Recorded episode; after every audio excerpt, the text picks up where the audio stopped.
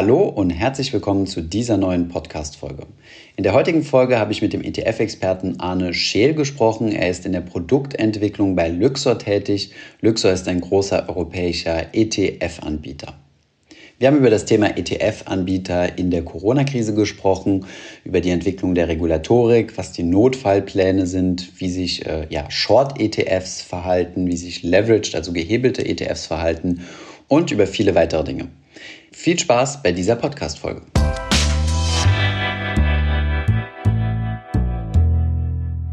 Hallo Arne, herzlich willkommen zurück. Hallo Thomas. Es ging, ja, es ging ja sehr schnell. Die letzten Videos sind ja, glaube ich, Anfang des Jahres online gegangen und jetzt bist du schon wieder bei uns. Das freut uns, dass du dir ein bisschen Zeit genommen hast und wie wir sehen, auch aus dem Homeoffice. Ja, genau. Äh, seit vergangener Woche, seit Anfang vergangener Woche 100% Homeoffice, was den Arbeitsalltag doch ganz schön verändert, muss ich zugeben. Heißt das, ihr verlangsamt jetzt eure Integration zwischen Comdirect und Luxor, weil du ja weniger nach Paris reisen kannst, oder geht es ähm, weiterhin voran, nur jetzt halt mit mehr Videocalls? Naja, also ähm, die, die Comstitch-Luxor-Integration machen wir natürlich weiter, ähm, aber mhm. ob wir die in der Geschwindigkeit, wie wir sie geplant hatten, durchführen können, können ähm, müssen wir mal schauen. Ähm, dadurch, dass natürlich sehr viele Parteien da immer involviert sind und besonders bei der ja. Durchführung ähm, ist natürlich wichtig, dass diese ganzen Rädchen alle ineinander laufen. Deswegen geht aus mhm. meiner Sicht da Gründlichkeit vor Schnelligkeit. Das heißt also, ähm, wenn das die Situation aktuell noch, noch lange anhält, ähm, wäre ich ein großer Freund davon, lieber sauber zu machen, aber ein bisschen später, als es jetzt irgendwie ähm, schnell durchzuziehen, aber dafür dann nicht ordentlich. Übers Knie zu brechen. Genau. Mhm. Okay, sehr gut. Ähm, wie geht ihr denn als ETF-Anbieter jetzt äh, ja, mit dieser Krise oder mit diesem Risiko um? Ich meine, ihr habt das ja bestimmt antizipiert. Ich meine, Finanzkrisen sind jetzt keine Seltenheit. Also man kann ja eigentlich damit rechnen, dass sowas regelmäßig kommt. Ähm, Gibt es da besondere Vorkehrungen, die ihr trefft oder besonderes Verhalten oder trifft euch das auch komplett überrascht? Nein, also es gibt natürlich in der gesamten Finanzindustrie und ähm, natürlich auch für uns ähm, gibt, es, gibt es Notfallpläne. Die Notfallpläne mhm. sind alle geschrieben, die werden auch regelmäßig, selbst wenn es jetzt keinen Notfall gibt, geübt. Das heißt, also, es gibt Notfallbüros, wo auch Teile der Belegschaft dann hingehen können. Ähm, die Situation im Moment ist natürlich eine, die schon sehr speziell ist, weil sie eben sehr weltweit ist. Ähm, mhm. Und man muss sich darauf einstellen, aber das klappt. Ähm, Internet, ähm, die gesamte Technik, die wir haben und natürlich ein Vorteil auch, wir haben kein physisches Produkt, was wir verschicken, sondern unser Produkt ist eben sehr digital und die Arbeit, die wir tun, ist auch sehr digital. Also auch in einer normalen Zeit ähm, bin ich hauptsächlich E-Mail oder auch Telefonkonferenzen, ähm, ab und zu dann auch mal physisch, ähm, aber das ändert sich jetzt nur dadurch, dass ich jetzt im Homeoffice bin und eben jetzt hier im Keller sitze und nicht irgendwie im Büro, wo meine Kollegen um mich rum sind. Okay, wir haben dieses Interview auch extra mittags aufgenommen, da deine Kids dann hoffentlich schlafen. Das war so die Strategie, richtig? Genau, richtig. Da wird die Hintergrundgeräuschkulisse möglichst gering gehalten. Absolut, genau. Sehr gut, sehr gut. Und ähm, ja, wie trifft euch das denn jetzt als ETF-Anbieter? Werdet ihr prozentual bezahlt auf das verwaltete Kapital? Also ihr kassiert ja einen Teil des TERs, also der, der Verwaltungsgebühren, und die berechnen sich ja prozentual auf äh, ja, das gesamte Fondsvermögen. Und jetzt hast du ja zwei Effekte. Das Fondsvermögen ist jetzt erstmal ja, 20, 30, vielleicht bei manchen Fonds sogar 40 Prozent eingebrochen. Das heißt, es ist weniger. Und gleichzeitig gibt es ja Kapitalabzug. Das heißt, die Leute ähm, verkaufen ja ihre Anteile. Das heißt, ihr habt ja so einen doppelten Effekt, wenn ich das richtig verstehe, ähm, der bei euch auf die Gebühren drückt. Wie wirkt sich das aus? Also könnt ihr da trotzdem noch äh, solide wirtschaften? Also zum, zum Thema 1, du hast absolut recht. Die Verwaltungsgebühr, die TER, ist natürlich prozentual vom verwalteten Vermögen. Ähm, das verwaltete Vermögen sinkt, aber es sinkt eben ja auch nicht bei allen Fonds. Also worüber du jetzt gerade sprichst, sind natürlich die Aktienfonds, ganz klar. Ähm, mhm. Was natürlich auch betroffen ist, sind Rohstoffthemen, weil eben zum Beispiel der Ölpreis erheblich gesunken ist. Ähm, was mhm. machen aber Leute trotzdem? Sie gehen in den Geldmarkt, um einen sicheren Hafen für ihr Geld zu finden. Sie gehen in, in Rentenpapiere und auch Rentenpapiere ähm, haben sich zwar ein bisschen bewegt, jetzt aber nicht, nicht natürlich in dem Ausmaße, ähm, wie es Anleihen, äh, wie es, wie es Aktien-ETFs oder Aktienindizes gemacht haben. Ähm, das ist Punkt eins. Ähm, Jetzt sind die Verwaltungsgebühren aber auch deutlich geringer bei äh, Geldmarktfonds, oder? Das heißt, ihr verdient ja, wenn die Leute von Aktien auf Geldmarkt umschichten, weniger Geld trotzdem auch, oder? Naja, geht so. Also wenn du mal guckst, zum Beispiel unser DAX-ETF hat irgendwie 0,08 Prozent. Unser EONIA mhm. oder FED-Fund, was eben Euro- bzw. US-Dollar-Tagesgeld ist, bei 10 Basispunkten, also 0,10 Prozent. Ähm, du hast sicherlich mhm. recht, dass wenn es ums um exotische Produkte geht, ähm, da sind die Aktien-ETFs natürlich dann ähm, auch, ein, auch ein Schnaps teurer. Ähm, aber das ist jetzt nicht so dramatisch. Zu deiner, zu deiner okay. zweiten Frage. Ähm, wir sehen eben im, im Saldo ähm, gar nicht wahnsinnige Rückflüsse. Ähm, man merkt schon, dass ETFs von vielen Investoren eben dann langfristig gehalten werden und selbst natürlich, mhm. wenn ETFs verkauft werden, zum Beispiel jetzt auf dem S&P 500 oder auf dem DAX oder Eurostox 50, ähm, dann haben wir eben auch zum Beispiel Short-Produkte im Angebot.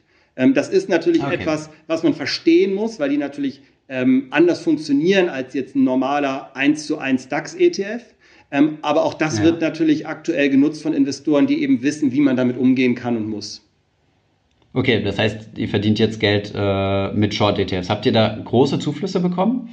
Also, also Short ETFs, vielleicht nur mal kurz in Klammern, das sind ETFs, die von fallenden Kursen profitieren. Genau. Ähm, was dabei noch ganz wichtig ist, Thomas, das sollte man auch auf jeden Fall sagen, die funktionieren eben anders als normale Aktien-ETFs, die auf steigende Märkte ähm, sich basieren, weil es eine tägliche Betrachtung ist. Das heißt, also beim Short-ETF ist es so, dass man die tägliche prozentuale Veränderung, sagen wir mal ähm, plus 3% im, im normalen DAX, mhm. dann ist der Short-ETF bei minus 3%. Wichtig aber nur, hierbei mhm. ganz klar zu wissen, es geht um die tägliche Betrachtung. Ähm, wenn man mhm. sich das Ganze über längere Zeiträume anguckt, ähm, insbesondere wenn sich so die Märkte genau richtig, wenn, insbesondere wenn sich die Märkte mhm. stark bewegen, ähm, sieht man da nicht unerhebliche Abweichungen. Ähm, okay. Ja, wir, wir sehen da Zuflüsse, klar. Und wir haben das eben auf Einzelmärkte, ähm, was ich auf dem DAX, wir haben es auf dem, auf dem, Schweizer, äh, auf dem Schweizer Aktienmarkt und wir haben es eben auch auf dem, auf dem S&P. Das heißt also, wir sind da schon sehr breit aufgestellt ähm, und das sind dann hauptsächlich dann auch institutionelle Investoren, ähm, die sowas verwenden. Mhm, okay. Das heißt, wenn wir jetzt sagen, die Aktienmärkte sind jetzt von den Höchstständen, sagen wir mal, 35 Prozent entfernt, jetzt wenn wir jetzt mal so einen globalen Durchschnitt nehmen, zum Beispiel MSCI World oder so, ähm, dann sind aber eure Einnahmen jetzt nicht pauschal um 35 Prozent eingebrochen. Also das, also ja, wie soll man sagen, ist, äh, ist es jetzt keine Existenzrisiko für einen ETF-Anbieter? Nein, auf gar keinen Fall. Find, finden wir das Ganze im Moment gut und spaßig? Nein, natürlich auch nicht.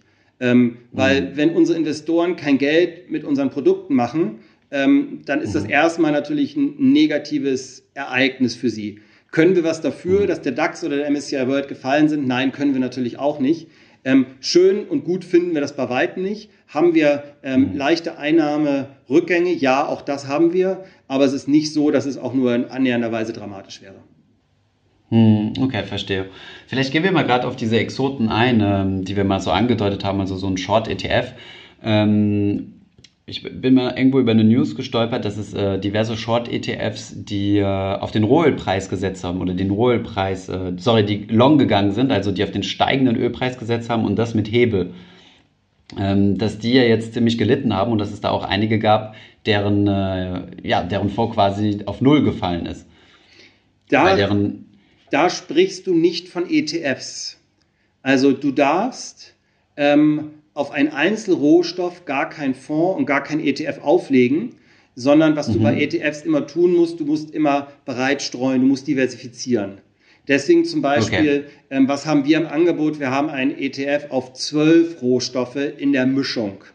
Ähm, mhm. Das heißt also, Einzelrohstoffe ist immer etwas, was du mit einem Zertifikat oder mit einem ETC, einem Exchange Traded Commodity abdeckst. Das sind beides keine Fonds, keine Sondervermögen. Ähm, mhm. Was du beim ETF eben immer nur tun kannst, ist breit gestreut investieren und das geht eben auch nur bei Rohstoffen. Aber okay. Und wenn, wenn du jetzt auf einen gehebelten, äh, sagen wir mal, äh, ETF setzen würdest in der, im Energiesektor, also wo du so Dinge wie Chevron, äh, Shell und äh, Exxon mit drin hast, wie würde sich das dann darstellen? Ähm, angenommen, ja, du hast einen gehebelten ETF mal zwei, mal drei. Äh, was würde mit dem passieren, wenn der jetzt quasi auf Null fällt? Auch da ist die Fondsregulatorik so, dass sie sagt, du darfst gar nicht so doll hebeln für einen Fonds. Bei einem Fonds okay. darfst du maximal zweifach hebeln, sei es jetzt zweifach okay. Long oder auch zweifach Short. Das heißt also, du mhm. merkst schon, sowohl die Diversifizierung als auch diese Deckelung des Hebels ähm, schützt mhm. den Fonds schon mal erheblich mehr, als es das jetzt zum Beispiel für ein Zertifikat oder für ein ETC tut. Ähm, mhm, okay. Aber es ist auch klar, wenn du natürlich einen Markt hast, der sich stark bewegt und du bist zweimal gehebelt und es läuft absolut gegen dich, ähm, dann mhm. produziert das ganz, ganz erhebliche Verluste. Ähm, diese Verluste. Bei 50 Prozent wärst du ja schon raus, ne? Also je nachdem, wenn es 50 Prozent hochgeht und du bist nach unten gehebelt zum Beispiel, dann wärst du ja bei 50 Prozent schon raus quasi. Genau, aber wir sehen natürlich jetzt auf, auf einer täglichen Basis, sehen wir natürlich, jedenfalls in der ETF-Welt, in der, in der diversifizierten Anlagewelt, sehen wir natürlich jetzt nicht auf täglicher Basis eine plus 50 oder minus 50 Prozent. Jedenfalls habe ich es noch nicht gesehen und ich hoffe, mhm. wir werden es auch in der Zukunft nicht sehen. Okay, das heißt, es gibt noch keinen ETF, der da pleite gegangen ist mit sowas. Er, mit solch einer Strategie. Nein, genau. Also da muss man ganz klar sagen, da, da helfen die, die Kriterien, die die Regulatorik auch vorgibt für einen Fonds. Ähm, aber mhm. es ist mhm. auch klar, wenn du natürlich auf Rohstoffe ge gehebelt ähm, steigend setzt, ähm, wenn es dann erheblich runtergeht, schmerzt es natürlich immens. Ähm, und da mhm. kommen natürlich auch erhebliche Verluste auf, aber ähm, das erkennt man natürlich auch von vornherein an dem Produkt, dass es gehebelt ist und man weiß natürlich, worauf es sich bezieht. Das heißt, mhm. auch wenn es einem nicht gefällt und, weil es, und es sehr unangenehm ist, ähm, man weiß genau, woran man investiert ist. Okay. Ähm, was mich mal interessieren würde, wir, wir bekommen von der Community ziemlich viele Fragen, so nach dem Motto, in welche Aktie soll ich jetzt investieren, äh, die von Corona profitiert? Also es wird ja so spaßhalber immer über Klopapieraktien gesprochen, das ist jetzt vielleicht eher so ein Spaß, aber es gibt sicherlich Aktien, die profitieren werden. Ähm, habt ihr in Erwägung gezogen, einen, äh, ja, wie soll ich sagen, ohne es sarkastisch auszudrücken, aber einen Corona-ETF aufzusetzen, der zum Beispiel irgendwie Pharmazie übergewichtet oder solche Dinge? Nee, Ehrlich gesagt, nein, würden wir auch nicht tun. Also ähm, solche, solche ganz, ganz speziellen Themendinge sind aus meiner Sicht nichts, wofür der ETF das richtige Vehikel ist. Ähm, der ETF ist etwas, was, was langfristig funktionieren soll ähm, und jetzt nicht irgendwelche, sagen wir mal, kurz- oder mit, mittelfristigen Trends abdecken. Natürlich gibt es ETFs, die jetzt auf Branchen sich beziehen. Sei es jetzt die Pharmabranche ja. oder die Automobilbranche oder jeder, nicht jede, aber fast jede andere Branche auch. Ähm, da kann mhm. sich natürlich jeder Investor das aussuchen, ähm, wo, er, wo er Chancen drin sieht. Ähm, aber jetzt ein ETF jetzt nur für so etwas wie Corona aufzusetzen, finde ich das. Auf ein Event wär, quasi. Ja, mhm. wäre nicht das Richtige. Wir haben mal in die Community reingefragt bei uns und mal gefragt, hey, wer von euch hat denn verkauft? Wer von euch hat denn nachgekauft? Und äh, wie handhabt ihr die Sparpläne? Lasst ihr die weiterlaufen oder habt ihr die mal eingestellt? Und zumindest mal so aus unserer Community haben wir ein sehr, sehr optimistisches Bild bekommen, nämlich von Leuten, die, also ich habe jetzt die Zahl nicht auswendig im Kopf, aber mindestens 70 Prozent haben gesagt, ich habe ähm, nicht verkauft, ich habe sogar nachgekauft. Und von den zur Sparplanfrage haben, ich glaube, 90 Prozent gesagt, nein, ich lasse meine Sparpläne weiterlaufen. Ähm, von daher würde ich jetzt mal behaupten, dass wir eine Community haben, die sehr optimistisch in das Ganze reinblickt, aber irgendwo müssen die Verkäufer ja sein. Von daher meine Frage, ich weiß, ihr habt da keine so genaue Einsicht in den ETF, wer denn so die Investoren sind, aber hast du so ein Gefühl, ob das eher die Institutionellen sind, die verkaufen oder eher die Privatanleger? Also ich sehe im Moment gar nicht wahnsinnig viele Leute verkaufen. Also das, was du okay. gerade beschreibst, ähm, ist aus meiner Sicht genau die richtige Verhaltensweise, weil man, man hat sich von vornherein überlegt, welchen Horizont man für seine Anlage hat. Und gleichzeitig weiß jeder, und das ist, glaube ich, auch nichts, ähm, worüber irgendjemand ähm, Stillschweigen früher bewartet, dass es auch regelmäßig einfach bei den Aktienmärkten runtergeht. Geht es immer so mhm. doll runter, wie es im Moment gerade runtergeht? Nein, sicherlich nicht. Aber ähm, ich meine, auch ich habe für meine Kinder die, die Sparpläne auf ETFs mit einem Horizont von 18 Jahren abgeschlossen. Ähm, mhm. na, es ist klar, ähm, dass die aktuelle Position nicht schön aussieht. Ähm, aber mhm. hey, das Ganze ist natürlich auch eine Horizontfrage. Und jeder, wer mhm. einen Anlagehorizont von, was weiß ich, zwei, drei Jahren für Aktien hat, der macht aus meiner Sicht etwas falsch. Der Horizont für Aktien. In der falschen Assetklasse. Genau. Mhm. Der, Aktien, der Horizont für Aktien muss eben langfristig sein, damit man gerade so etwas, ähm, wie es jetzt passiert, eben dann auch mit aussitzen kann und nicht sofort panisch wird. Ähm, es gibt eine. müssen ja die Ver Entschuldigung. Genau, es gibt eine Kategorie ähm, von institutionellen Investoren, die gezwungen werden zu verkaufen. Das sind die Investoren, ja. die gewisse Risikobudgets haben. Also du kennst ja. vielleicht zum Beispiel ähm, gewisse Versicherungsprodukte aus der Altersvorsorge, wo zum Beispiel garantiert werden muss, dass der Versicherer immer das eingezahlte Kapital auch wieder zurückzahlen kann. Und zum Beispiel die Riester, ja. Genau, richtig. Die Riester-Rente. Die, die müssen zum Beispiel dann von risikoreichem Asset in risikoloses Asset dann natürlich auch ein ganzes Stück umschichten. Und natürlich gibt es auch sonst Investoren, die einfach sagen, ich gehe jetzt raus in der Hoffnung auf, es geht noch weiter runter, um dann wieder günstiger einzusteigen. Ähm, oder mhm. es gibt Leute, die einfach panisch werden, ähm, aber das aus meiner Sicht geht natürlich durch, durch jede Anlegergruppe hinweg. Also das ist jetzt keine mhm. spezifische Sache für irgendeine besondere Anlegergruppe. Einfach, dass jemand sagt, so, huh, jetzt fühle ich mich aber unwohl, ähm, jetzt mal lieber raus. Kann man jetzt auch Also kein, du sagst auch die institutionellen, das heißt in Anführungszeichen die Profis, die quasi große Volumen verwalten, die, was nicht deren eigenes Geld ist, auch die können nervös werden und sagen, oh, jetzt, äh, jetzt, jetzt gehe ich aus dem Markt raus. Naja, sie das heißt, haben. Du denkst, die Profis sind dann nicht, äh, keine Ahnung, äh, härter gesotten als, äh, als die Privatanleger? Nein, ich würde es nicht als härter gesotten bezeichnen, sondern es ist eher, unter welchen Regeln verwalten sie das Geld? Und mhm. wenn du institutioneller Anleger bist, hast du ja immer jemanden, für den du das Geld verwaltest. Und derjenige gibt dir natürlich auch gewisse Regeln auf. Und mhm. wenn die Regeln lauten, du darfst, was weiß ich, maximal 20 Prozent des eingesetzten Kapitals verlieren. Könnte ja mal so eine Regel sein, die ja. du aufstellst deinem Verwalter. Klar. Dann musst du mhm. natürlich als Verwalter dann auch handeln, äh, wenn diese Regel dann sozusagen gebrochen wird oder kurz davor ist, gebrochen zu werden. Weil mhm. der institutionelle Anleger, der hat ja auch immer jemanden im Hintergrund, für den er das Geld verwaltet. Und derjenige ja. hat natürlich gewisse Leitlinien gesetzt. Und die mhm. Leitlinien muss derjenige dann natürlich auch befolgen. Es wird jetzt sicherlich okay. keiner auf die Idee kommen, mal schnell auf Verkaufen zu drücken, ähm, nur weil, was weiß ich, ähm, kein Klopapier beim Supermarkt um die Ecke gerade verfügbar war. Hm. Das heißt, ähm, du hast gar nicht so das Gefühl, dass es einen, einen, starken Verkäufermarkt gibt, also dass viele Leute ihre Aktien loswerden wollen, sondern dass es einzelne Menschen gibt, die Panik haben. Die anderen, die müssen halt hinterherlaufen und sagen, gut, ich habe mir jetzt diese Regeln aufgesetzt und wiederum andere müssen jetzt von der risikobehafteten Assetklasse in die risikoarme umschichten, weil es halt einfach, äh, ja, weil es halt die Regeln sind, wie sie festgelegt sind, dass du zum Beispiel dann das Kapital garantieren musst. Also du meinst, dass alleine diese Beweggründe dafür gesorgt haben, dass die Kurse so stark gesunken sind. Also du hast jetzt keinen Massenabverkauf. Genau, also auch wenn du dir mal das Volumen anguckst, was am Aktienmarkt im Moment umgeht, dann ist das ja nicht sehr hoch. Ähm, okay.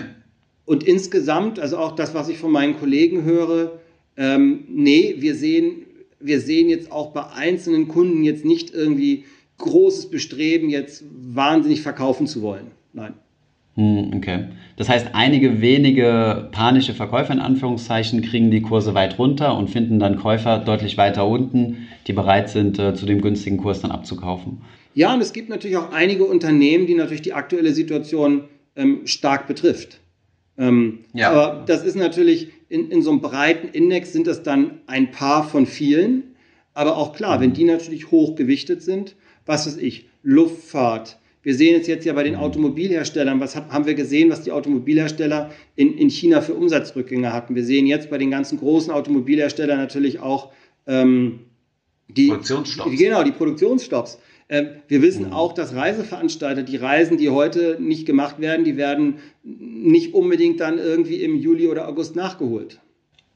Ja, wir haben in unserem Büro, habe ich äh, gestern mal mit dem, äh, mit dem Reinigungspersonal gesprochen und der gute Mann meinte zu mir, dass sie jetzt verpflichtet werden, ihren Urlaub jetzt zu nehmen, ihren Jahresurlaub.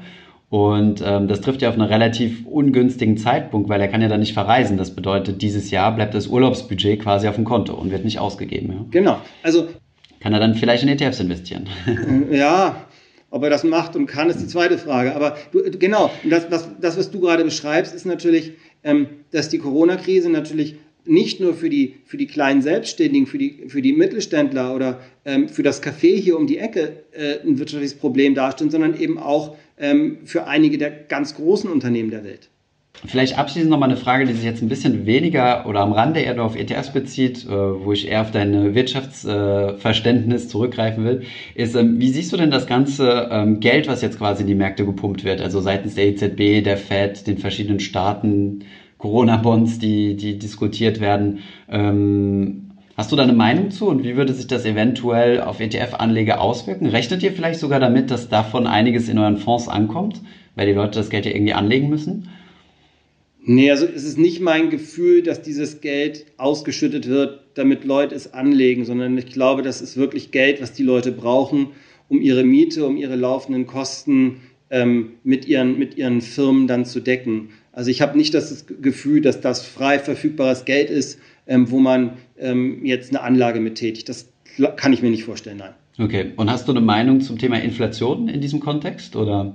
Äh, nee. Weil es gibt ja viel, Okay. Also, weil es gibt ja viele, viele Menschen oder viele, viele Leute haben jetzt die Meinung und sagen, ja, ist ja normal, ist ganz normales wirtschaftliches Verhältnis, wenn, wenn die Geldmenge steigt, aber die Warenmenge konstant bleibt, dann kommt Inflation. Aber da bin ich auch nicht einig, äh, dass, äh, dass das absolut kommen muss, weil nach der Finanzkrise 2008, 2009 hieß es auch immer Inflation, Inflation, Inflation. Es gab jede Menge Sachwertfonds, äh, die irgendwie inflationsgeschützt sind und so weiter und sie kamen leider nie oder sie kamen nie, leider oder nicht leider, kommt immer auf den Standpunkt an.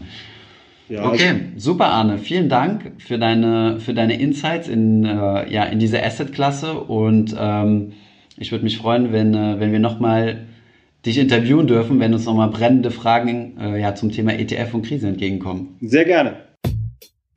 Ich hoffe, diese Podcast-Folge hat dir gefallen. Wenn ja, dann zöger doch nicht in deinem Umfeld bei deinen Freunden und Bekannten von diesem Podcast zu sprechen. Und wenn du auf iTunes bist, dann lass uns doch gerne eine Bewertung da und einen Kommentar, denn das hilft uns, mehr Menschen zu erreichen und für das Thema finanzielle Bildung zu begeistern. Wie immer findest du in den Show Notes und in der Beschreibung zu dieser Podcast-Folge alle wichtigen Verlinkungen. Vielen Dank fürs Zuhören und hoffentlich bis zum nächsten Mal.